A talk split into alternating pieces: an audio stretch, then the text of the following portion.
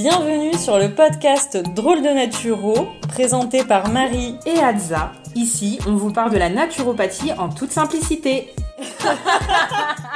Exactement.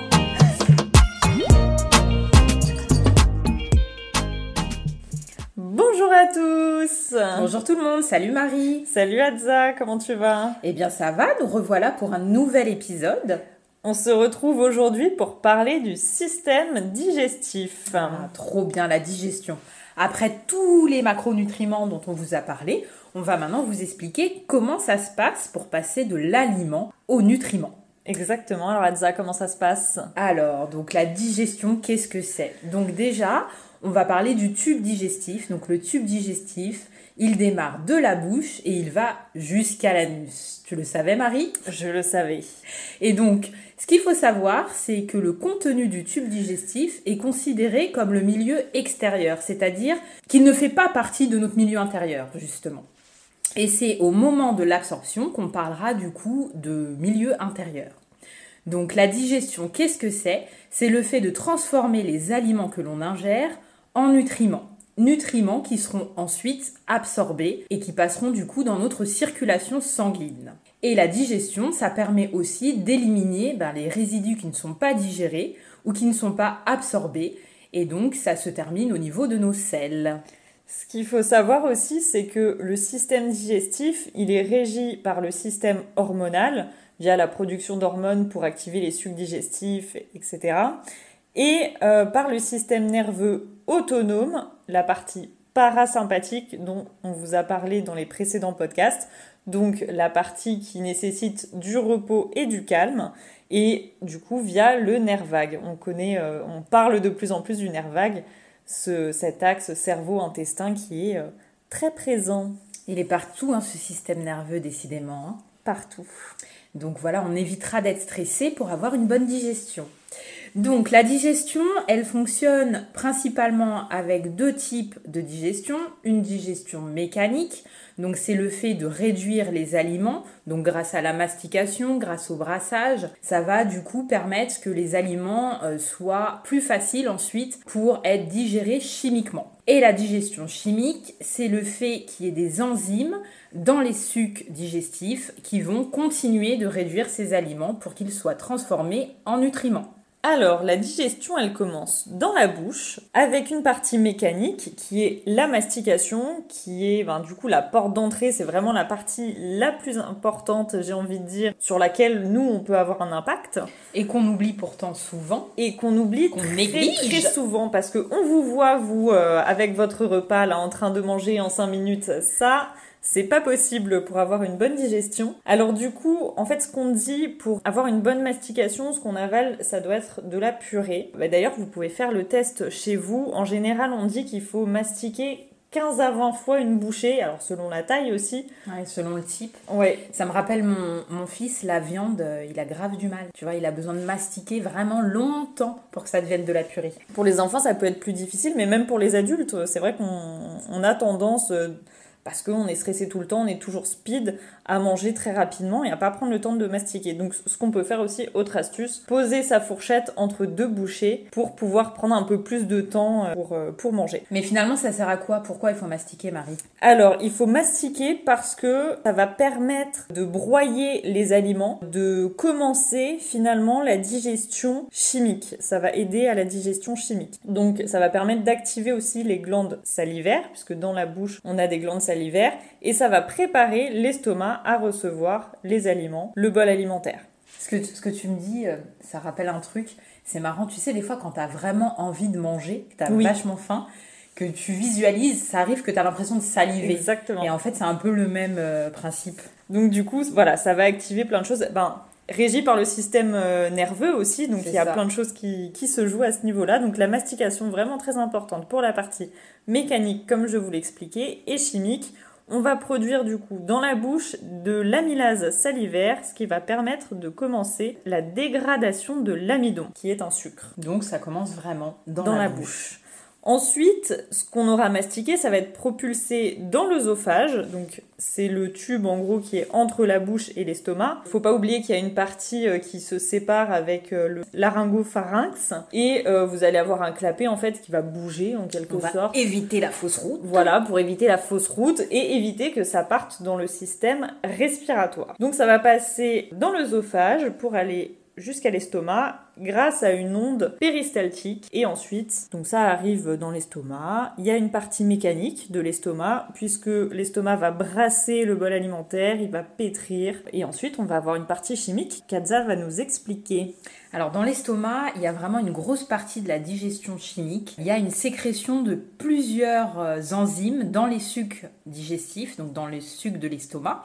Donc certaines cellules vont produire ce qu'on appelle du pepsinogène et il va y avoir aussi production d'acide chlorhydrique. Cet acide chlorhydrique, il est hyper important dans la digestion parce que déjà, il va permettre de transformer le pepsinogène en pepsine et c'est ce qui va permettre après la digestion, la dégradation des protéines. Donc si on n'a pas suffisamment d'acide au niveau de l'estomac, on va avoir des difficultés à digérer les protéines.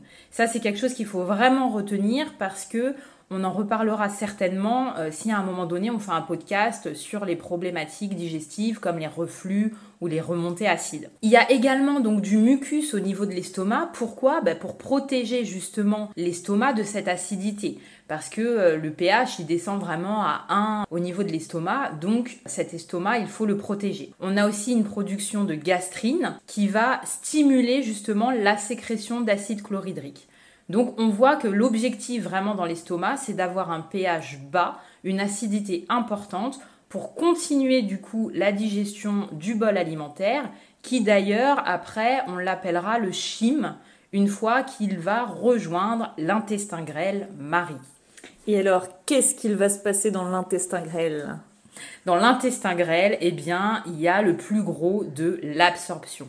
C'est vraiment le lieu où les nutriments vont être absorbés et vont passer soit dans la circulation sanguine, soit dans la circulation lymphatique. Mais n'oublions pas, dans l'intestin grêle, il y a aussi quand même de la digestion mécanique, puisqu'il y a ce qu'on appelle des mouvements de segmentation tout le long de l'intestin grêle. Donc en fait, les mouvements de segmentation, c'est ce qui va permettre de faire avancer le bol alimentaire et en même temps de toujours le, lait- le garder en contact avec les différents sucs digestifs. Finalement, ouais, pour le schématiser un peu, parce que c'est peut-être pas évident euh, comme ça à, voir. En fait, on imagine du coup le tube de l'intestin grêle avec euh, des espèces de petites, petites boules à chaque fois, comme un collier de perles, et ça va passer comme ça euh, d'une perle à une autre, une petite partie du bol qui va passer, etc., etc., tout le long de l'intestin. Est-ce que tu penses que c'est une bonne image comme ça? Je visualise, je visualise. Et donc voilà, on a ce chyme qui du coup va continuer de se mélanger et de recevoir en fait les sucs et les enzymes digestives. Est-ce que tu peux nous parler plus en détail, Marie, de euh, la digestion chimique, de ce qu'il se passe au niveau chimique dans l'intestin grêle Pour la partie chimique, dans l'intestin grêle, il va y avoir déversement des enzymes via les glandes annexes. Ça va se passer dans la première partie de l'intestin qui s'appelle le duodénum. Je vous le dis pour vos dîners mondains, comme ça vous savez euh, comment s'appelle la première partie de C'est très l'intestin. important. Le duodénum. Alors, il y a des glandes annexes qui vont fabriquer des sucs digestifs. Donc, le foie va fabriquer de la bile qui sera stockée dans la vésicule biliaire, qui va se déverser après dans la première partie de l'intestin pour la digestion. Et en même temps, vous avez dans le pancréas, pareil, une fabrication de sucs digestifs qui vont vous permettre de digérer également. Donc la bile qui est fabriquée par le foie permet d'émulsionner les graisses, donc de permettre leur digestion. Et les sucs pancréatiques vont permettre de digérer tous les macronutriments, donc protéines, glucides et lipides. L'absorption, du coup, ça va être dans la partie de l'intestin grêle, qui est euh, au milieu, la plus longue. Et c'est là où, du coup, les nutriments vont passer dans le sang ou dans la lymphe. Il s'en passe des choses dans l'intestin grêle, Il s'en passe beaucoup des choses dans l'intestin grêle. Finalement, c'est vraiment le plus gros de la digestion. Même si les étapes d'avant sont essentielles, on se rend compte que dans l'intestin, il y a vraiment toute la suite de la digestion qui se fait. Et il y a le plus gros, l'absorption. Parce que sans absorption, bah, du coup, on ne reçoit pas les nutriments. Et c'est là où il y a des carences ou autres. Ouais, les vitamines, les, minéraux. C'est pour ça aussi que l'intestin est si long chez nous, finalement. Faut, euh, il faut le temps que tout le bol alimentaire, le chyme, du coup, puisse passer au niveau de l'intestin grêle et être absorbé euh, à différents endroits c'est vraiment bien fait. Donc moi maintenant, je vais parler du côlon, donc c'est le, gros intestin, c'est la dernière partie du tube digestif. Donc comme on vous l'a dit, l'absorption euh, s'est faite, en tout cas le plus gros de l'absorption est faite. Et là, du coup, il va y avoir réabsorption de l'eau résiduelle. Donc il y a une grande partie de l'eau qui est absorbée au niveau de l'intestin grêle et euh, ce qu'il reste de l'eau va être absorbé au niveau du gros intestin. C'est ce qui explique d'ailleurs les épisodes de constipation ou de diarrhée qu'on peut avoir. Pourquoi? Parce que lorsque justement les selles vont rester trop longtemps dans le gros intestin, dans le côlon, eh bien il va y avoir beaucoup d'eau qui va être réabsorbée et donc la selle va littéralement sécher et ça va être du coup plus dur de la de l'évacuer. Et au contraire, lorsqu'il y a des épisodes de sel liquide, de diarrhée, il va y avoir pas suffisamment de réabsorption d'eau et donc la selle va être très liquide et euh, peu moulée. Au niveau du côlon, il y a également donc la digestion qui se poursuit par les bactéries qui vont digérer les substances qui n'ont pas été digérées et absorbées avant. Donc euh, les bactéries ont un travail très important, on l'abordera certainement euh, prochainement, mais euh, elles permettent vraiment de poursuivre la digestion et il faut un certain équilibre de ces bactéries pour que du coup la digestion se fasse correctement. Et nous avons évidemment du coup la formation des selles au niveau du, du côlon et la production de vitamine K au niveau du côlon dont une partie est réabsorbée et acheminée vers le foie. Et au niveau du côlon, nous avons toujours ces mouvements dont nous parlait Marie tout à l'heure, donc de segmentation, mais il y a également du péristaltisme. Pourquoi? Bah Pour faire avancer ces résidus de déchets, pour les amener vers la sortie. Donc Marie, après euh, du coup le passage dans le côlon, que se passe-t-il?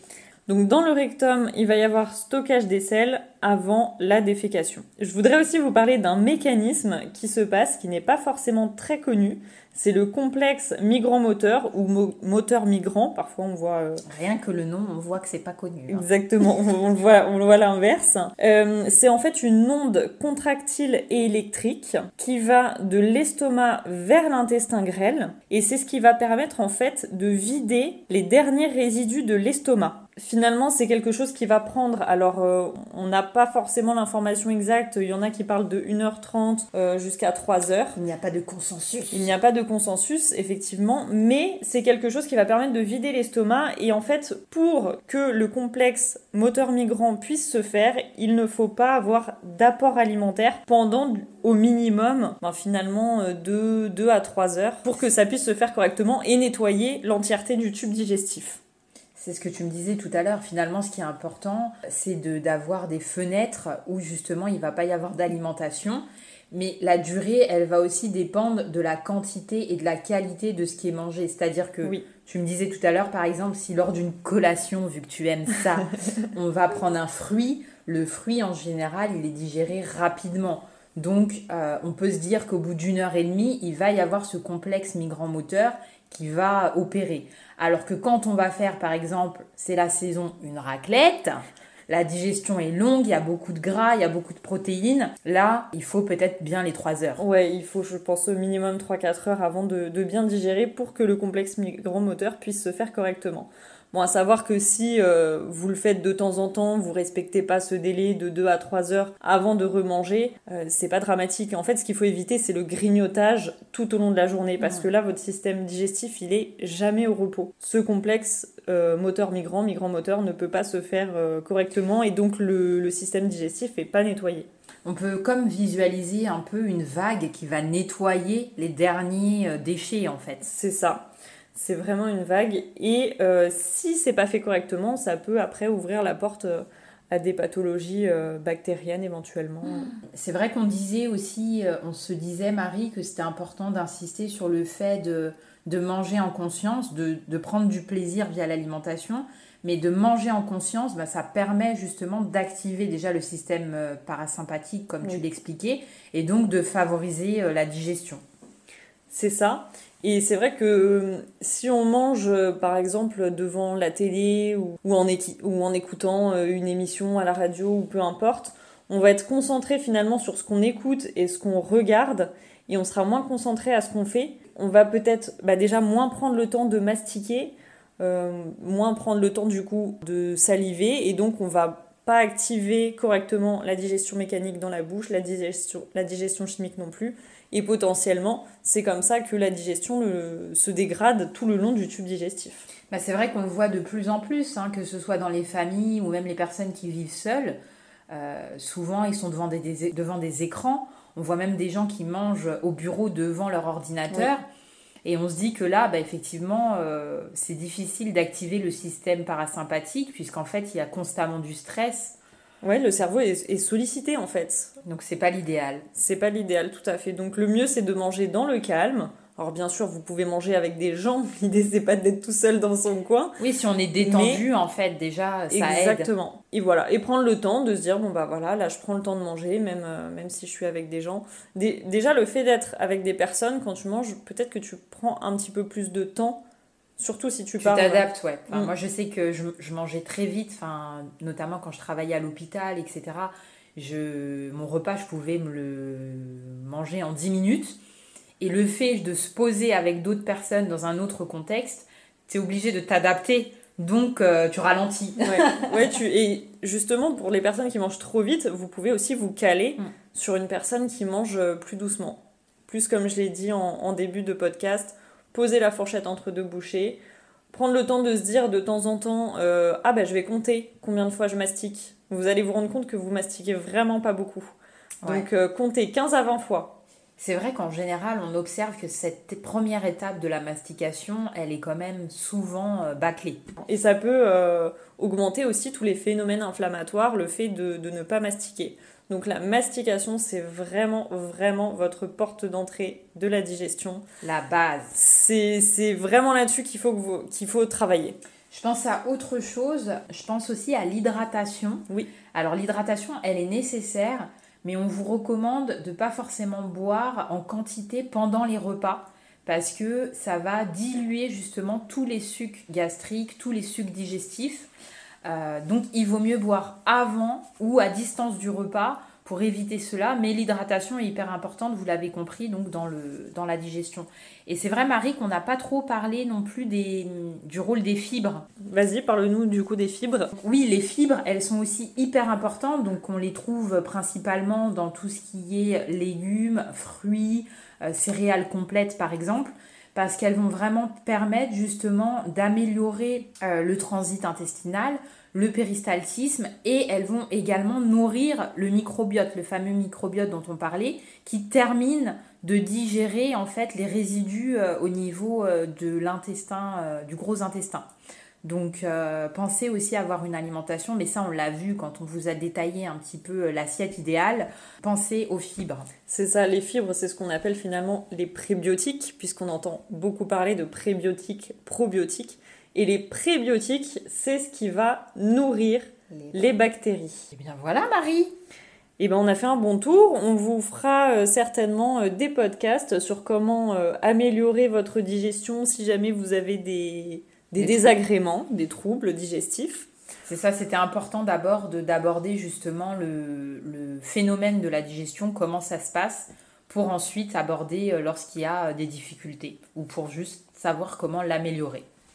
Voilà, si vous avez des questions, n'hésitez pas à nous rejoindre sur notre compte Instagram et à nous les poser. N'hésitez pas non plus à partager cet épisode s'il vous a plu et si votre plateforme d'écoute le permet, vous pouvez liker aussi cet épisode. Et eh ben on vous souhaite euh, une bonne semaine. Et on vous dit à bientôt. À bientôt, au revoir. Merci à tous pour votre écoute. On se retrouve dans 15 jours et en attendant, prenez soin de vous et n'oubliez pas que l'équilibre c'est la clé. À bientôt.